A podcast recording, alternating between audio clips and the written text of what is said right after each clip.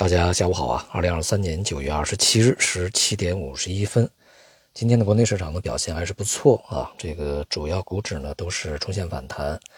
但是美中不足的呢是反弹以后重新又回落啊，成交量也不大，北向资金流入的规模也比较小，显示呢上方的抛压啊仍然是比较沉重。今天经济数据呢是八月份啊，规模以上工业企业利润同比。恢复了正增长啊，涨上涨百分之十七。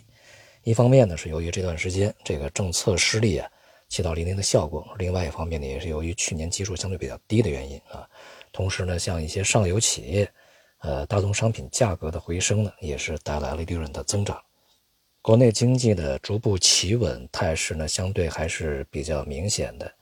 尤其呢是在进入九月份以后。消费、投资啊，这个生产这些数据呢，都表现还是呃持续向好的态势。当然也与季节性因素有关系啊。不过呢，这个整体经济呢还算是稳定了下来。但是啊，这个需要看未来的增长的力度和潜力持续性究竟如何。应该说呢，好消息啊是有的，但是力度呢尚显不足。而坏消息呢，这仍然是持续在释放。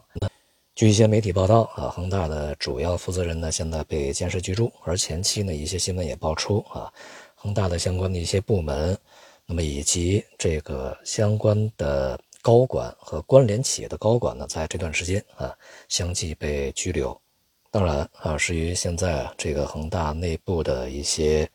财务啊问题呢是有很大关系的。那么如果恒大问题呢难以得到这个彻底解决的话，最终可能会。走向清盘啊，这样的话呢，将使相关的关联的行业啊，以及关联的金融机构啊，遭受显而易见的损失，也会使整个房地产的动荡形势呢更加的加剧啊，对市场的信心呢也会造成打击。因此呢，接下来还是要看啊，房地产的这些风险究竟在什么时候才可以出清。而同时也要注意啊，这个地方债、地方政府平台这些风险的这个持续发酵究竟会怎样去演绎？如果说中国经济呢当前已经开始企稳的话，外部经济开始这个出现比较明显的下行的势头啊，像美国在近期公布的一系列数据啊，像昨天的一些房地产数据啊、消费数据啊都不佳，未来呢这个增长大幅减速甚至衰退呢是大概率事件。而与此同时，利率呢又会长期位于相对比较高的位置啊，这样一来呢，对于资产价格的压力是显而易见的。而中国市场呢，恐怕也还非常难以去彻底摆脱啊全球市场整体氛围的影响。所以呢，在接下来的时间里面，可能啊中国这个